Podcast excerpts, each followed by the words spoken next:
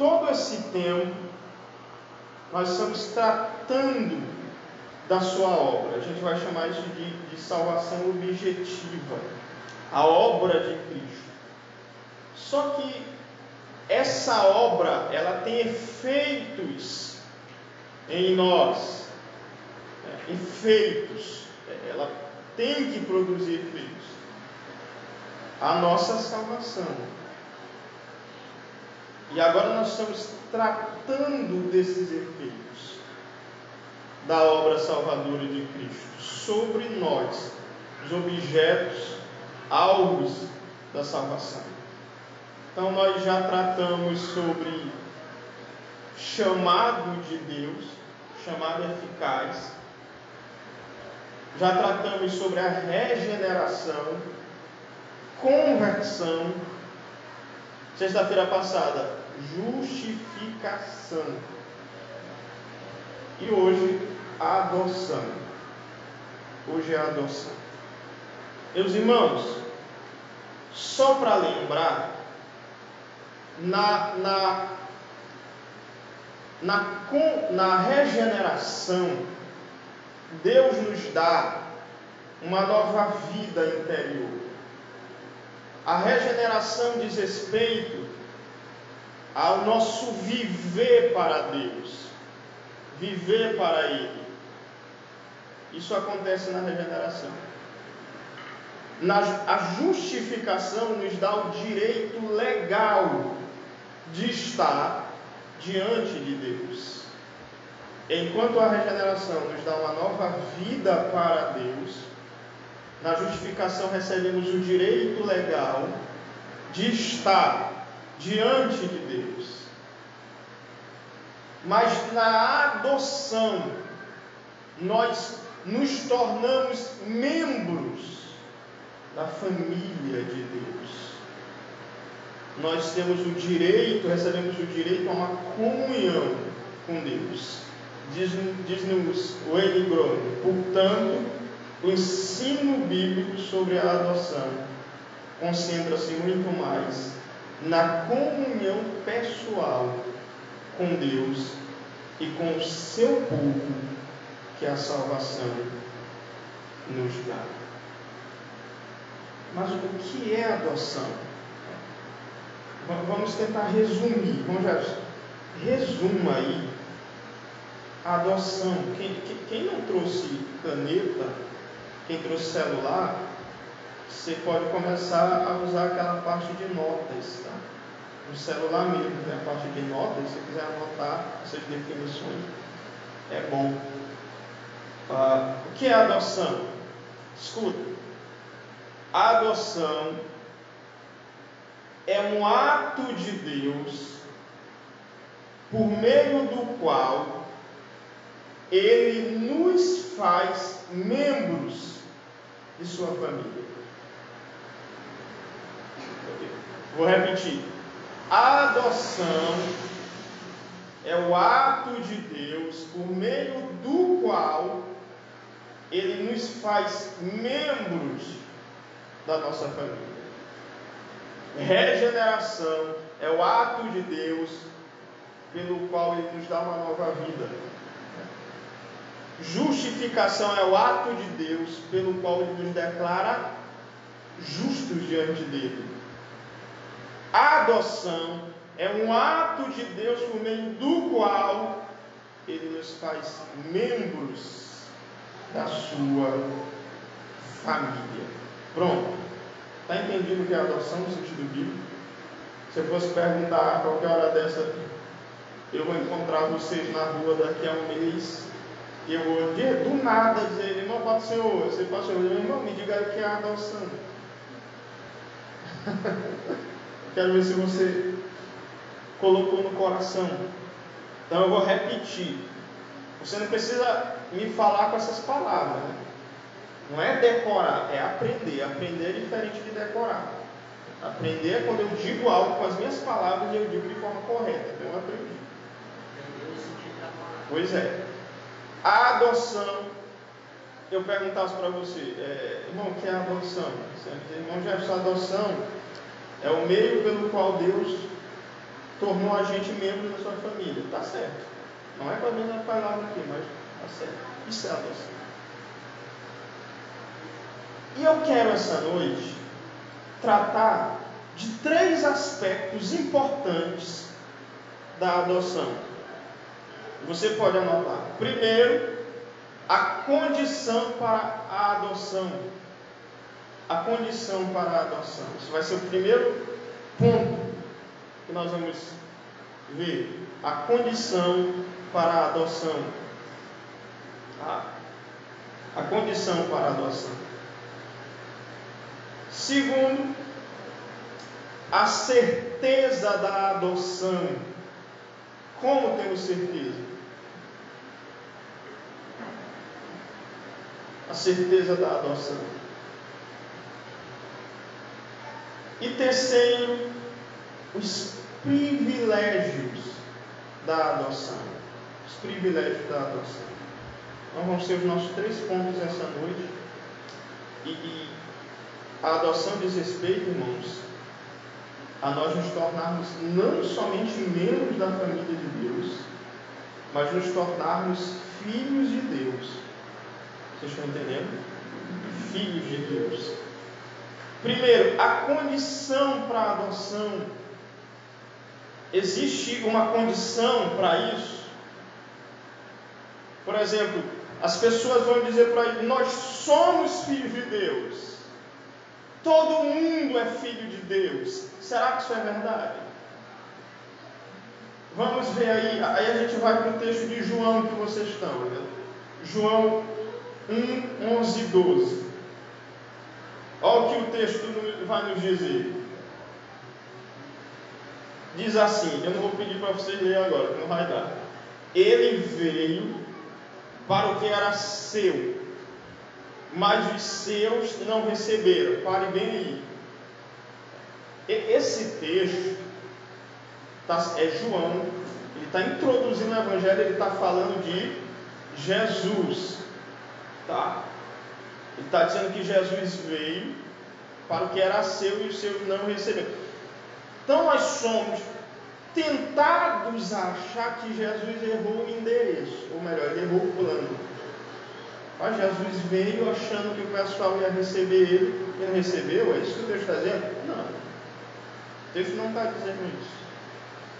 Esse veio para o que era seu não é objetivo. Tá? Jesus veio para o mundo. Só que em que lugar ele veio? Em Israel, né? entre os seus. Então, quando João diz que ele veio para o que era seu, está falando no sentido geográfico. Ele veio aonde? em Israel, entre os seus compatriotas. Então ele veio para o que era seu, o seu povo, o povo eleito. Então, isso também é o sentido de posse, ele veio para o que era seu, o seu povo, o povo de Deus. Mas não que ele não veio para nós, ele veio. Aí agora ele vai, vai dizer, e os seus? Esse os seus aqui agora no sentido étnico, seus conterrâneos não receberam. Aí no versículo 12 João diz: Mas a todos que o receberam, judeu ou grego? Não. É quem? Aos que creem no seu nome, deu-lhes a prerrogativa de se tornarem filhos de Deus. Louvado seja o nome do Senhor. Vocês conseguiram ver aí no texto qual é a condição para a adoção? Mas a todos quanto receberam, olha só, aos que creem no seu nome, esse crer é o que? Fé. Fé. E vocês lembram que eu disse aqui o que é fé? O que é fé? Eu falei isso aqui muitas vezes. Fé é confiança. Então, a condição para alguém se tornar um filho de Deus, irmãos, é receber Jesus com fé. Essa é a condição. Com confiança. Ou seja, é receber Jesus acreditando piamente de que ele morreu para ser o nosso Salvador e que Ele é o único mediador entre Deus e os homens. Eu me agarro, eu confio nele. E o texto diz que ele lhes deu, esses que creram, lhes deu o direito, a prerrogativa de se tornarem filhos de Deus.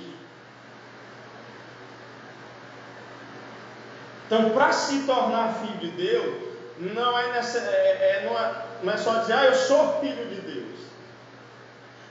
Porque a Bíblia diz que os homens aí fora no pecado, um, são filhos da ira de Deus. Por que são filhos da ira? Porque a Bíblia diz que eles são filhos da desobediência. Só que tem outro trecho muito mais chocante. É aqui em João, eu esqueci o capítulo, você lendo João qualquer hora dessa você encontra. Os, é, os judeus religiosos queriam matar Jesus, né? E eles começam a discutir com Jesus, e Jesus diz para eles, ó, vocês querem fazer a vontade do Pai de vocês. E os judeus responderam, Deus é o nosso Pai. Então todo mundo aí fora fala. Aí Jesus responde: Se Deus fosse o Pai de vocês, vocês iriam me amar. que Jesus não tinha esse negócio de politicamente correto. Jesus diz: Mas o diabo é o pai de vocês. Por isso vocês querem me matar. Porque vocês querem fazer a vontade do pai de vocês. Eu tenho que dizer com todas as letras aqui: os homens fora de Cristo são filhos do diabo. Por quê? Olha o que Jesus diz: se Deus fosse o Pai de vocês, vocês me amariam. De quem que você é filho aqui essa noite? De Deus ou do diabo? É, agora eu vou perguntar: você ama Jesus? Você ama mesmo a Ele de verdade? É isso que a gente. Jesus, se Deus fosse o Pai, qual é a prova que Deus é, é o meu Pai? A prova é que eu amo Jesus. Não é que eu fico dizendo que Deus é meu Pai. Os judeus também disseram. Mas eles queriam matar Jesus. Deus é meu Pai, mas eu não gosto de ler a Bíblia. Eu sou filho do diabo. Deus é meu pai, mas eu não gosto de orar, de falar com Deus. Eu sou filho do diabo. Deus é meu pai, mas eu gosto é do pecado, eu quero ser mundano. O mundo jaz no maligno, é o diabo. Eu sou filho do diabo. Vocês estão entendendo? Então o mundo aí fora é composto de filhos do diabo. Quem disse foi Jesus. Se o mundo aí fora não ama Jesus, é porque não é filho de Deus. Filho de Deus foi adotado, o primeiro sinal é que ele ama Jesus sobre todas as coisas. Ele quer Jesus. Onde Jesus está e onde o ele quer estar. Mas se você acha que você não é um filho de Deus, que você ainda é um filho da ira, desobediência, filho do diabo, que o pessoal não gosta de ouvir isso, mas é verdade. Está na Bíblia, não é eu estou inventando. Só tem um jeito. Precisamos receber Jesus com fé. Mas, irmão Jefferson, isso aí não é suficiente. Isso aí ainda não me convenceu. Esse texto aí Muito bem, então abra aí em Gálatas capítulo 3, versículo 26, por favor. Gálatas capítulo 3, versículo de número 26. Esse texto aqui vai, ficar, vai falar explicitamente. Gálatas 3, 26.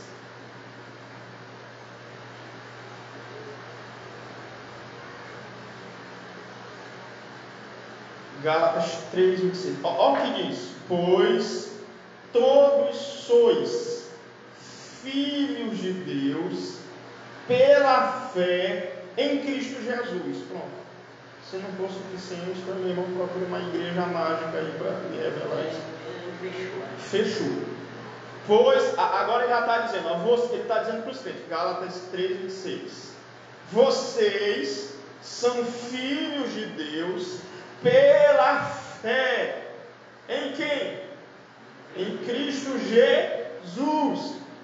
Eu vou torno a repetir. Fé não é crença. No sentido de, ah, irmão, eu acredito que Jesus existe. Isso não é fé.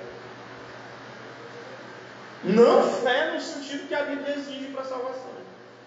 Ah, mas eu acredito em Jesus, eu sei que ele é um homem bom. Fé não é aprovação de quem Jesus é. Você pode saber que Jesus era um homem bom, isso não vai fazer diferença nenhuma. Isso não lhe torna salvo. Fé nasce quando eu reconheço que eu sou um pecador, que eu estou diante do mundo, que é o tribunal de Deus, eu vou ser condenado, nada que eu possa fazer para me salvar pode me livrar, e Cristo diz: Eu sou Salvador, você confia em mim? Que eu posso lhe salvar da ira e da condenação. Aí o camarada se agarra, se abraça com Jesus com todas as forças e diz: Eu acredito, eu me agarro a ti. Isso é fé. E essa fé que se agarra em Jesus como Salvador que lhe torna filho de Deus. Para os jovens que, que talvez não estavam aqui nos estudos passados, quando eu tratei disso, e para os irmãos, é mais ou menos assim. Esse exemplo aqui é um exemplo muito fraco, mas ele faz um pouco de sentido. Você está você tá se afogando, né? A camarada chega e diz: Ó, oh, eu sou salva-vida. Aí você diz: Ah, maravilha. Que bom, eu sei que você é um salva-vida. Que maravilha, eu gosto do que os salva-vidas fazem. Vai fazer alguma diferença você acreditar no salva-vida? Gostar do salva-vida? Não. O que, você tem que fazer? Se agarrar no salva-vida. Ele diz, ó, se agarra em mim aqui direitinho, eu estou te segurando, confia, tá? Não entre em pânico, te acalma. O que, que você faz? Você está morrendo afogado, se agarra. Você confia nele, entrega a sua vida para ele, para ele tirar dali. Isso é fé no sentido de salvação. Jesus chega e diz: Eu sou o Salvador. Você diz: Ah, eu sei, Jesus. Eu vou na igreja, eu faço boas obras. Eu acredito em Ti. Só que isso não é suficiente. Você tem que olhar para você e dizer: Se eu ficar nessa condição, eu vou ser condenado. Porque eu mereço. Mas se Jesus é o Salvador, se Ele pode me tirar dessa condição, eu vou me agarrar nele entregar minha vida para Ele. Isso é fé. E é essa fé que lhe torna um filho de Deus. Então a pergunta que a gente tem que fazer para as pessoas é: você já tem essa fé? Que se compromete com Jesus? Não. Então você não é filho de Deus. Então, meus irmãos, a condição para a adoção, se você quiser botar aí, você pode botar, é receber a Jesus com fé. Você já escreveu, não quiser escrever. A condição para a adoção é receber a Jesus com fé, com confiança. Eu gosto mais da palavra confiança, porque fé virou uma palavra muito banalizada. Segundo, você pode se perguntar, mas Jefferson, talvez os jovens aqui que estão nos visitando, não sei se já são evangélicos, podem perguntar, mas, mas como é que você sabe que você é um filho de Deus? Né? Até, tem até crente, né? Eu disse aqui um dia desse no culto, e de vez em quando eu vou perguntar aqui na igreja quem é salvo, aí os irmãos ficam. Meus irmãos, quem é salvo, levanta a mão, meus irmãos. Camarada, é, eu fico vendo que é infecção. Aí assim, aí levanta, aí lembra? Meu irmão, então você, se você tem dúvida, você não é salvo. Quem é salvo sabe que é salvo. Que o irmão falou a palavrinha que ele usou no culto passado. Quem é salvo tem convicção. Tá? Como eu sei que eu sou um filho de Deus? Abra comigo a sua Bíblia em Romanos, capítulo de número 8, versículos 14 e 16. Esse texto é fantástico. Romanos 8, 14 a 16.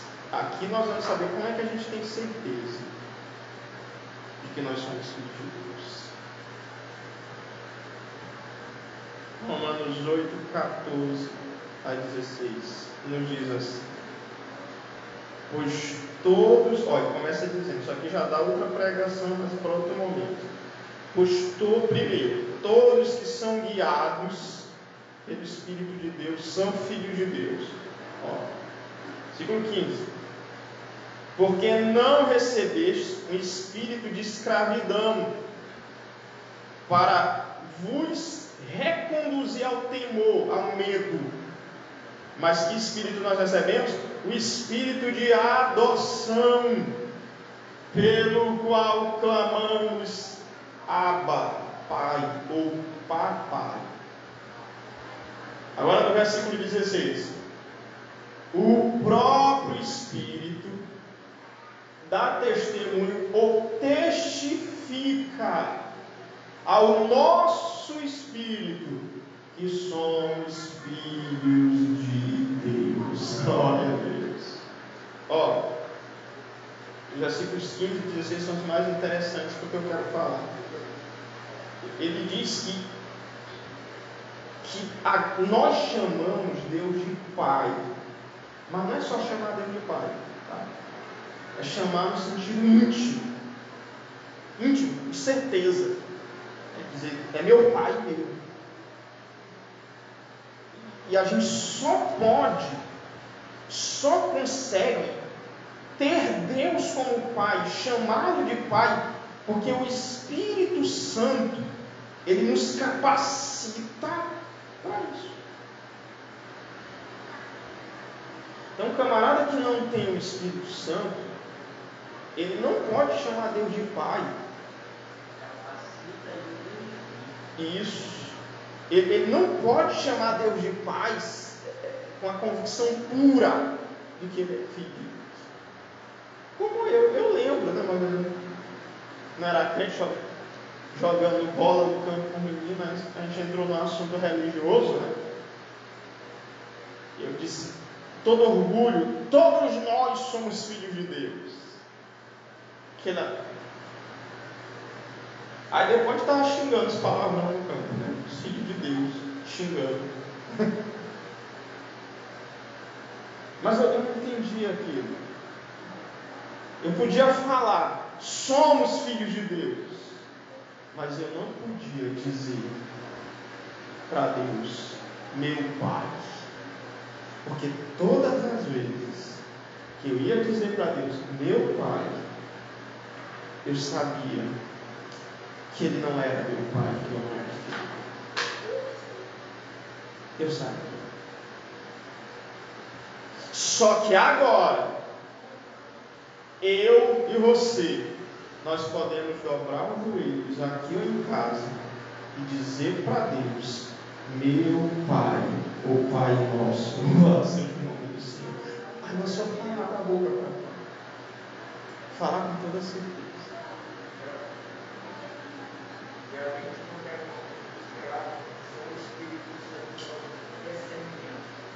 É verdade. Isso é verdade. E, e, e olhe aí versículo 16, Paulo vai, como foi falado, o próprio Espírito.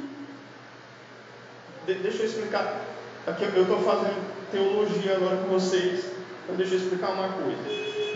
Ele vai dizer, o próprio Espírito testifica o que, é que diz aí na Bíblia de vocês? Com o nosso Espírito. A palavra aí é, é, é pneuma. É pneuma em grego. As duas sopro. Ó, nós temos, segundo a nossa crença assembleiana, nós temos corpo, alma e espírito. Para outros, nós temos corpo e alma, e espírito e alma é a mesma coisa, dicotomia. Eu não importa que você acredite, se nós temos corpo, alma e espírito, ou corpo e alma e espírito é a mesma coisa. Nós temos o nosso ser material, ou melhor, nosso melhor, nosso lado material, físico, e o nosso lado imaterial, invisível, que é o espírito. Então esse espírito é o que se comunica, é o canal pelo qual Deus pode se comunicar com a gente. Está entendendo? Quando você está ouvindo a palavra e parece que o negócio fala lá dentro de você. Já, quem já teve essa sensação? Você está na rua ou está em um lugar, você está orando e de repente você perceber que não é a sua mente que está pensando, mas é negócio, algo falando em você. É Deus que está falando com o seu espírito. O Espírito Santo é o canal pelo qual Deus comunica. E Paulo está dizendo que o Espírito testifica, nos dá o discernimento, ele fala com o nosso espírito lá dentro e diz: Você é um filho de Deus, uma filha de Deus. Ser o crente verdadeiro não precisa de pastor, não precisa de apóstolo. Crente verdadeiro não precisa de dirigente estar arrastando, né? Eu estou falando aqui de crente antigo. Não falando de, de crente novo convertido, de crente antigo. Não é, irmão? Tem crente com 20, 30 anos de crente que você tem que, tem que estar arrastado todo o tempo. Você olha o irmão, está desanimado todo o tempo, caído todo o tempo, duvidando todo o tempo. Não que a gente não passe por isso. Mas o crente verdadeiro, ele não precisa do pastor estar tá dizendo, meu irmão, você é salvo, sem ser aquilo. Ô pastor, estou duvidando, meu irmão. Você... Não, o crente é verdadeiro, ele sabe, porque o Espírito Santo está dentro dele. Deus lhe deu o Espírito, ele sabe. Quando o diabo vem e diz: Ah, tu não é, acho que tu não é filho de Deus, não. Olha o que tu está passando crente verdadeiro, ele recebe a voz do Espírito e diz: Tu és filho de Deus, sim. Louvado seja o nome do Senhor. Meu irmão, não escute a voz do mundo, não escute a voz dos homens, escute a voz do Espírito dentro de você, dizendo que você é uma filha, um filho de Deus, quem pode glorificar a Deus. Então, como é que a gente tem essa certeza? Se você quiser escrever, pode escrever pelo testemunho interno do Espírito. Testemunho interno do Espírito. É o Espírito Santo quem diz e fala. Eu lembro que uma vez eu estava. A gente passa por esse, por esse momento de desânimo. Tá? Se qualquer. Se você não passou, vai passar, todo mundo passa. Então a gente, a gente passa e uma vez eu lembro que eu. Desânimo não no sentido de querer abandonar Cristo, isso não passa pela minha cabeça. Mas aquele momento, né? Humano. Meus irmãos, um dia eu estava na casa de uma irmã que é como uma segunda mãe para mim, eu ia tomar um banho no quintal. Eu estava lá sozinho, meio triste, meio cabisbaixo. Aí parece que eu recebi um, uma voz, um sopro. Né? Por isso que a palavra espírito é sopro no grego, vento. Não que o Espírito é vento, né? no sentido de inspiração. É isso aqui, ó. A palavra Espírito é isso aqui, ó. No grego. É isso aqui. Aí parece que Deus soprou a palavra dele pelo Espírito de mim e diz para mim. Aleluia. Até se demonstrar, você não tenha medo. Você está salvo. Glória a Deus. Você é um eleito de Deus, você está seguro, ainda que o mundo desabe, Deus vai lhe guardar até o final. Louvado seja o nome do Senhor. Descanse em Deus. Quem aqui já ouviu a voz de Deus dizendo descanse nele? Descanse. Você é filho de Deus. O negócio agora é entre Deus e você. Como diz o por que te abates? Ó minha alma. Isso acontece. Mas é nesse momento que Deus fala conosco. Mas deixa eu correr, porque tem mais coisa aqui. Glória a Deus. E agora, em último lugar, primeiro, a condição para a adoção, que é receber Jesus com fé. A certeza da adoção, segundo, que nos é dada pelo testemunho interno do Espírito. E agora, para encerrar, caminhar para o final, eu quero mostrar para vocês alguns privilégios de sermos filhos de Deus. Os privilégios da adoção. Quatro privilégios. Primeiro privilégio que nós temos é falar com Deus como Pai. Como Pai. Esse é o primeiro privilégio. Abra comigo sua Bíblia aí em Mateus capítulo 6, versículo 9. Mateus 6, 9.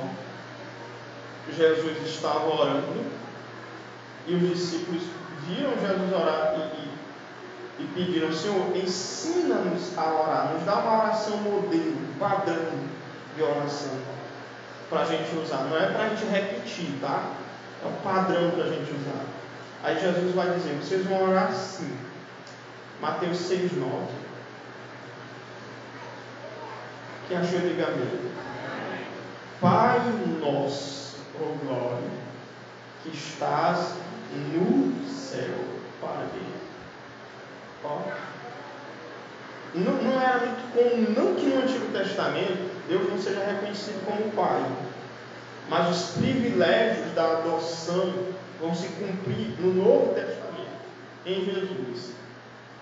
E não era comum entre os judeus dirigir-se a Deus como Pai. E Jesus vai dizer: Pai, quando vocês forem orarem, falem com Deus assim. Não diga, general nosso que está nos céus. Como a gente, né? Comandante, ditador nosso que está no céu. Não. Você vai diante de Deus. Agora, Espírito Santo dizendo, ó, é um filho de Deus. Chama Deus de Pai. Mas Senhor, eu sou fraco, eu te ajudo na oração. O Espírito Santo intercede por nós. Aí você levanta a voz e diz, meu Pai, Pai nosso. Que coisa fantástica. Você pode falar nessa noite com Deus como um filho. Falar com o Pai. E tem algumas coisas tão, tão maravilhosas no fato de Deus ser nosso Pai. Quando eu digo que Deus é Pai de vocês, é nosso Pai, eu estou dizendo que Deus é, é, um, é, um, é um Pai que nos entende, que nos compreende até mais que os nossos pais biológicos, porque Ele é Deus. Deus, Deus te entende, Deus te compreende, Ele sabe tuas dores, Ele conhece tuas necessidades. Sabe, a gente no meio assembleano, infelizmente, tem que esse paradigma está sendo quebrado. A gente criou aquela ideia de Deus como um velho, sentado num trono barbudo, né? Com uma vara, com cipó. Um general rígido que olha para nós e no primeiro tropeço que você dá, a cacetada vem na sua cabeça.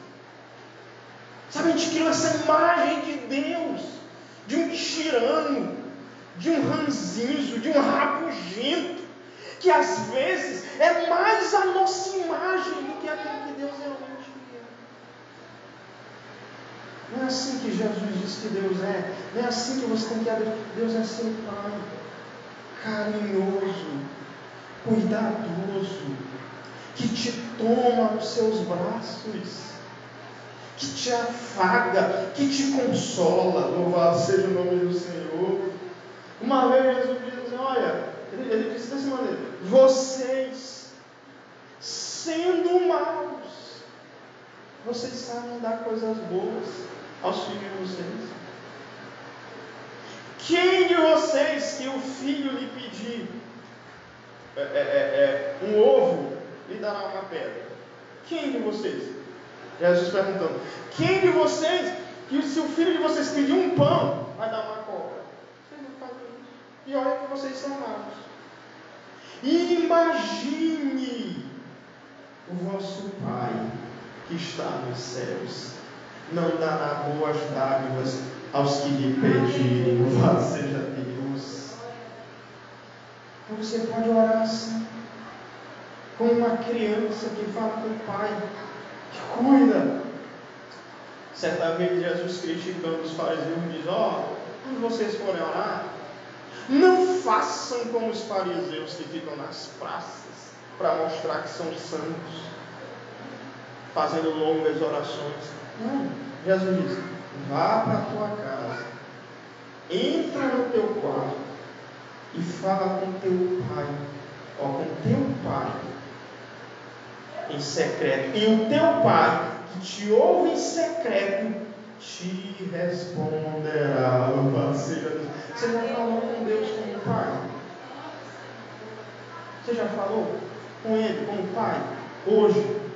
Ou você ficou naquela oração, Senhor Deus Todo-Poderoso? Aquela oração mecânica, sem vida, sem relacionamento.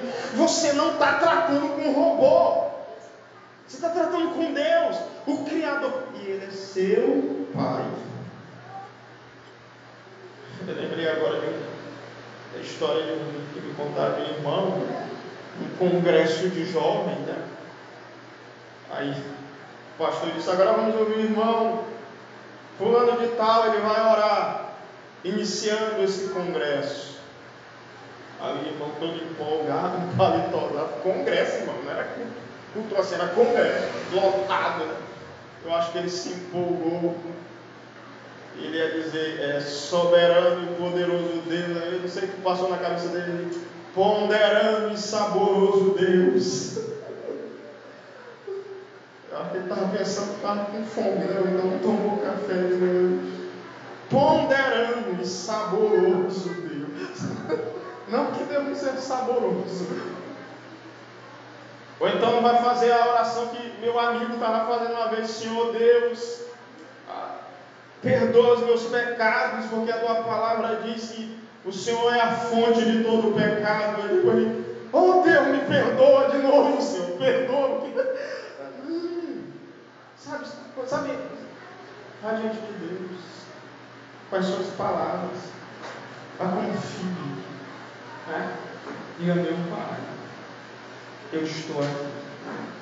Você já, já leu João 17, Jesus orando? Leia, em casa, João capítulo 17. Como Jesus fala com Deus, o Filho de Deus, falando com o Pai. Isso é o primeiro privilégio.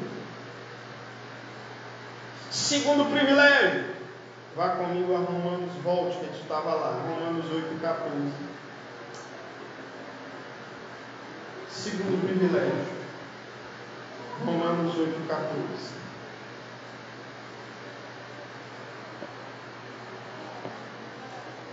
texto bíblico nos diz assim. Quem achou Romanos 8,14? Nos diz, pois todos os que são guiados pelo Espírito de Deus são filhos de Deus. Isso aqui é o segundo privilégio. O Filho de Deus agora tem a direção do Espírito Santo. Ele não está só. Filho de Deus não anda como um cego no tiroteio, ou alguém com óculos de sol no escuro. Não, Filho de Deus não. Filho de Deus tem a direção do Espírito. O Espírito nos conduz a uma vida de obediência ao Pai. Então, como é que eu sei que o camarada é um filho de Deus? Quando ele tem uma vida de obediência a Deus Pai, ele está sendo conduzido, guiado pelo Espírito. Então, o Espírito é aquele que nos leva a orar, a amar o próximo. O Espírito Santo é aquele que nos leva a fazer o que Deus ama e a odiar o que Deus odeia. Então, meu irmão, você não está sozinho. O Espírito Santo está guiando vocês a uma vida de maior obediência, a uma vida mais abençoada diante de Deus. Terceiro privilégio. Ah, isso aqui é, é. Isso aqui a gente não. Alguém você dizer, não, já é? Sei não, mas é. Hebreus capítulo 12, versículos 7 a 10, por favor. Esse aqui é o terceiro, primeiro privilégio é falar de Deus como Pai. Segundo, a direção do Espírito. Terceiro está aqui em Deus. Agora que você é um filho adotado por Deus, Hebreus 12, 7 a 10. Ou melhor, 7 e 10. Diz assim: E visando a disciplina que perseverais, Deus vos trata como filhos. Pois qual é o filho a quem o pai não disciplina? Aí pule para o 10. Pois eles nos disciplinaram durante pouco tempo como bem lhes parecia. Mas Deus nos disciplina para o nosso bem, para sermos participantes da sua santidade. Aqui vem o terceiro privilégio: a disciplina paterna de Deus. E, e, a, gente, a gente não acha que isso é privilégio, né? Disciplina, o que é disciplina? É taca. Taca. Deus. Isso. Apesar de Deus ser um pai amoroso, compreensivo, misericordioso, olha para cá, Deus não é complacente. É nesse sentido que Deus é um pai mais perfeito do que os pais terrenos. O amor de mãe, por exemplo, é um amor parecido com o de Deus, mas está muito longe de se igualar ao de Deus. Porque, por exemplo, muitas vezes o amor de mãe é complacente com erro do filho.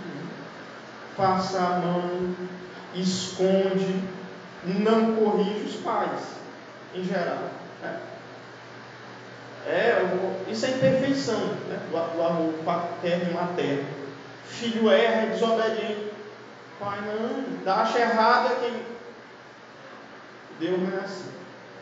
Meu irmão, Deus está pronto para descer a tapa quando precisar, nos corrigir. Às vezes o camarada está num emprego bom, né? aí ele começa a achar que o dinheiro é, é a fonte de todo bem, começa a tratar os outros mal, não fala mais com os irmãos da igreja, é orgulhoso, aí Deus, peraí, eu vou te disciplinar. Só que, observação, a disciplina de Deus não é punitiva, é corretiva. Para a gente não se perder, Deus diz, eu vou descer o reino agora em você. Mas quando Deus faz isso, é com amor. E o autor Zebeu dá até um exemplo, que os pais terrenos nos corrigem para o nosso bem. Nenhum pai que corrige seu filho, com raras exceções, quer matar o filho. Tá? O filho pode não gostar, mas é para o seu bem. Deus é assim. Aí o camarada está lá no emprego, acho que. Aí Deus, espera aí, vai perder o emprego agora. Te tirar, fechar a porta. Pá! Acabou de. Aí o irmão começa a ficar sem inimigo. O negócio começa, a, a fonte vaza, às vezes começa a depender de, até de, de, de doação. Aí o camarada começa a refletir, rapaz, realmente eu não sou é nada. Estava achando que o dinheiro era que me segurava em pé, que eu era melhor. Estou vendo que tem coisa na vida que eu não controlo, que não está no meu domínio, eu perdi o emprego, eu sou é como meus irmãos, eu vou agora depender mais de Deus e amar o próximo, e quando eu arrumar outro emprego, eu vou ajudar na obra, e vou ajudar meus irmãos, disciplina, correção. É assim que Deus faz. E dói. Tinha uma irmã aqui, irmã Liane, graças a Deus se converteu, a gente convicta da fé lá no Pará. Ela sempre eu conversava com ela, eu nunca esqueço. Ela disse, Gerson, quando eu não era crente, eu era soberba, porque eu era independente, eu tinha meu emprego. Quando eu me converti, a primeira coisa que Deus tirou foi meu emprego. E tirou junto o meu orgulho. Os irmãos me ajudaram, aprendi a ser humilde. A entender que dinheiro não é tudo, que emprego não é tudo, relacionamento vale mais e que Deus é tudo, que eu dependo dele. Louvado seja Deus. Se Deus estiver te corrigindo, aceite, Ele não vai lhe matar, Ele vai lhe aperfeiçoar para você se tornar mais santo, mais parecido com Ele. Vaso novo. Último privilégio, tá? Taca também é privilégio para filho de Deus significa que você tem um pai, você não é bastardo. Último privilégio. Volte comigo de novo, Romanos. Eita, Romanos só dá Romanos hoje. Capítulo 8, versículo 16 a 17. E eu quis terminar com esse privilégio. Que privilégio de sermos adotados por Deus. Romanos 8, 16 a 17 o próprio Espírito dá testemunho ao nosso Espírito que somos filhos de Deus. Se somos filhos, também somos herdeiros, herdeiros de Deus e co-herdeiros de Cristo. Se é certo que sofremos com Ele, para que também com ele sejamos glorificados. Aleluia. Qual é o último, o último aqui que eu estou citando? O privilégio do filho adotado por Deus. Uma herança incorruptível. Meus irmãos, Deus tem uma herança para os seus filhos. Deixa eu explicar para vocês. Se vocês são filhos de Deus, vocês são irmãos de Jesus. Jesus é o filho primogênito, é o herdeiro. Só que nós estamos unidos a Jesus pela fé. E o que é de Jesus é nosso. Inclusive a herança de Jesus agora é a nossa herança. Aquilo que é dele também é seu. Aquilo que ele herdar, você vai herdar. Por isso Paulo diz: se somos herdeiros de Deus, co-herdeiros junto com Cristo, Cristo vai herdar todas as coisas vocês também vão receber todas as coisas. Você vai parar para pensar nisso. Irmão, o que Deus preparou para vocês, não tem como calcular, não tem como imaginar, não tem como você. O Espírito Santo já nos revela um pouco, a gente já sente. Às vezes, quando a gente está no culto aqui, de repente o Espírito Santo não que ele não está operando aqui, mas ele está operando aqui, mas às vezes ele opera de uma maneira mais visível e sensível. A gente sente o poder do céu. Isso é só um começo. Imagine quando estivermos lá, na presença de Deus, de Jesus Cristo. Deus já tem uma herança. Vá para o último texto que eu quero ler comigo, Gálatas capítulo 4, versículo 7. É o último texto de hoje. Gálatas 4, 7.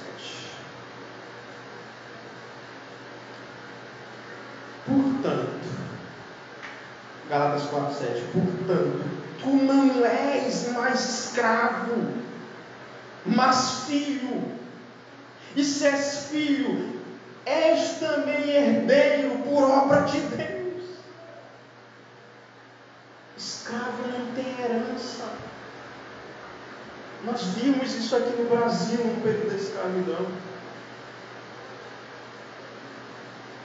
Quem tem herança é Deus não trata vocês como escravos. Apesar que nós nos consideramos escravos de Cristo. Não há problema. Mas nós somos, estamos na posição filhos. O filho pródigo voltou, né? Chegou e disse: Pai, eu pequei contra o céu e diante de ti. Não sou digno mais de ser chamado teu filho. Me faz como um dos teus escravos. Aí o pai, epa, aqui não tem história de escravo. Você é filho, ó, mata um cordeiro, bota uma roupa nova, bota aliança, vamos fazer uma festa. A herança continua sendo dele, louvado seja Deus. Deus tem uma herança para vocês. Nessa noite, eu corroboro o que eu disse aqui outro dia. Eu tenho certeza que eu não estou falando com pessoas comuns. Eu estaria falando com pessoas comuns se aqui estivesse o senhor presidente da República. Eu estaria falando com pessoas comuns, com um homem comum, se aqui estivesse o senhor presidente do Senado. Eu estaria falando com pessoas comuns, se aqui estivesse o senhor presidente da Câmara dos Deputados, ou da Câmara dos Vereadores, ou todos os senadores e deputados, ministros, estivessem aqui, eu estaria falando com pessoas comuns mas essa noite eu não estou falando com pessoas comuns, eu estou falando com filhos e filhas de Deus. Vocês são príncipes, princesas, reis e rainhas de um reino incorruptível que não vai ser destruído. Irmão, o reino da Inglaterra, com toda a sua pompa, vai passar. Brasília, com toda a sua pompa, vai ruir. Tudo vai ruir, mas o reino de Cristo virá. E o melhor é que você vai sentar no trono com Ele e vai governar. Você está preparado para isso? Você já está preparado para governar? Eu estou vendo aqui as pessoas, por isso nunca se rebaixe se um dia aqui nessa igreja, tomara que não, e tomara que não sente aqui nunca pelo um deputado, um vereador, um juiz federal, nunca senta abaixo. Ah, você é rainha, você é príncipe, você é princesa de Deus. Você vai reinar você tem uma herança muito superior. Porque Deus quis lhe adotar. Meus irmãos, isso é a doutrina da adoção. E a doutrina da adoção tem que lhe fazer sair daqui hoje dessa igreja com duas coisas bem claras. Primeiro, que se Deus nos adotou, Ele nos adotou para uma família. Com essa família, qual é? A igreja. Significa que nós aqui somos parentes. Nós somos parentes, irmãos. E esse grau de parentesco, irmão, eu acho que vocês não pararam para pensar, espiritual, ele é mais forte do que o parentesco de sangue. Sabia? Por quê? Porque o parentesco de sangue é temporário. Quem é irmão de sangue aqui não vai ser irmão de sangue no céu. Tá? Quem é casado aqui não vai ser casado no céu. Paulo diz: não é carne nem sangue que vão herdar o reino, mas quem é irmão em Jesus aqui vai continuar sendo irmão no céu. Nós somos parentes aqui no céu. Portanto, somos parentes de sangue, mas do sangue de Jesus, nós temos que nos abraçar, nós temos que nos amar. Nós temos que cooperar. Você entende essa força? Meu irmão, você é, você é meu irmão, você é meu parente. Se eu ver alguém lhe oprimindo, eu vou ser oprimido junto com você. Eu não estou nem aí. Ah, mas não é nem teu parente. Quem foi que disse? Ele foi comprado pelo mesmo sangue que eu fui. Ela foi comprada pelo sangue que eu fui. É meu irmão em Jesus. Só ele não sofre. Eu vou sofrer junto com ele. Nós estamos juntos e misturados, como diz o ditado. Isso é a primeira coisa que você tem que Eu lhe amo. Mais do que eu amaria um irmão de sangue. Não estou dizendo para você não amar seus parentes, não é isso. Mas existe uma força muito grande nessa noção minha, nessa família. E a última coisa, importante, que vocês têm que levar para casa, é que Paulo vai dizer assim. Ele vai dizer assim, em Efésios 5, 1 ou 4, 1, se me foge a memória, ele diz: Sejam imitadores de Deus, como filhos amados. Que, que, por que isso é importante? Aí você diz, eu sou filho de Deus. Você é filho? Quem é filho de Deus? Levanta a mão aqui, deixa eu ver. Quem é filho de Deus? Amém? Olha só. Você tem que viver como Deus É. Você tem que imitá-lo. O que, que o filho faz, né? Filho imita o pai e a mãe. Quer ser como o pai. Aí Paulo entende ele diz para nós: sejam imitadores de Deus, como filhos. O que, que me evidencia como filho de Deus? Eu quero ser como ele. Eu quero imitá-lo. Por isso a Bíblia diz: como é santo aquele que chamou vocês, sejam santos também. Se Deus é santo, você vai querer ser santo. Se Deus é bom, você vai querer ser justo. Se Deus é justo, você vai querer ser justo, porque você é filho. Que filho é esse? Que filha de Deus é esse? Hoje mesmo eu estava olhando um vídeo aleatório e uma, uma, uma senhora aparentava ser crente, né? pelo menos da aparência, numa loja de sapato, descendo a bolacha nos funcionários, jogando sapato xingando, aparentava ser crente. Assim, toda a aparência era de crente mesmo. Pela roupa, como, como a gente identifica um crente assembleiano, né? Jogando sapato nas pessoas.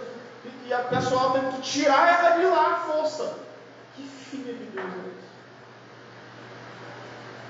Filho de Deus não é assim. Filho de Deus vai imitar a Deus. Vai viver como Deus. Não vai ser Deus, não é isso? Vai ser como Deus. Aí Jesus, ele vai dizer lá, Sermão da Montanha, ele diz, ó, é, seja a luz, sal, mas ele diz, para que os homens vejam as vossas boas obras e glorifiquem a vosso Pai está nos céus. Então, eu quero, eu quero que você se de pé essa noite. Por favor, não converse com ninguém. Vamos falar. Se você é um filho de Deus,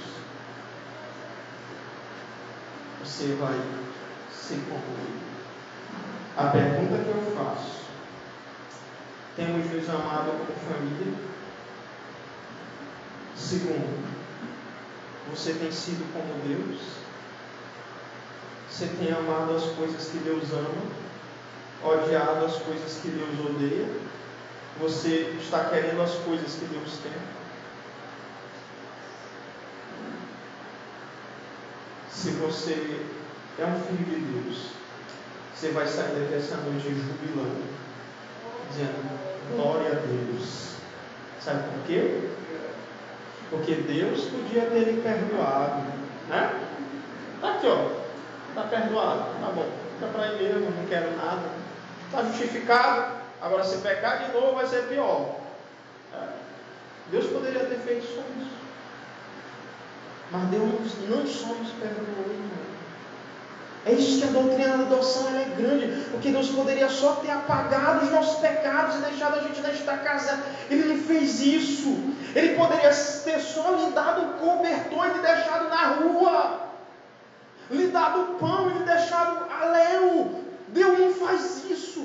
Ele não lhe dá o cobertor, ele não lhe dá o pão, ele lhe traz para dentro da casa dele e diz: Agora você é meu filho, você é meu herdeiro, você tem direito à minha herança. Você pode glorificar Deus por isso. Que graça, filho de Deus. Mas talvez você está aqui essa noite dizendo: Não, Jefferson, eu estou nesse culto e eu não tenho certeza que eu sou uma filha de Deus, um filho de Deus.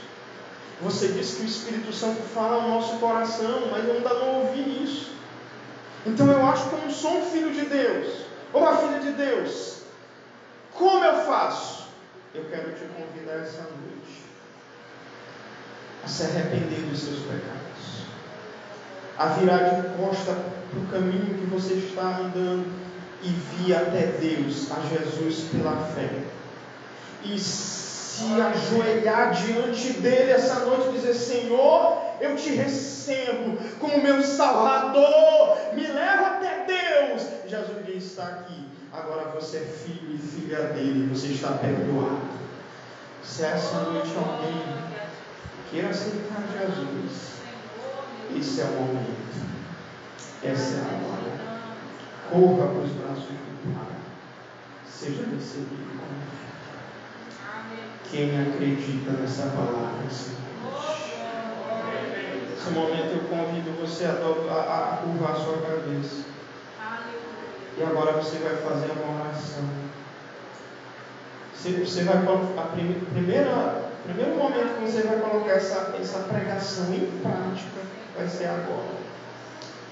Você vai falar com o filho. Fala com o pai. Curva a sua cabeça agora.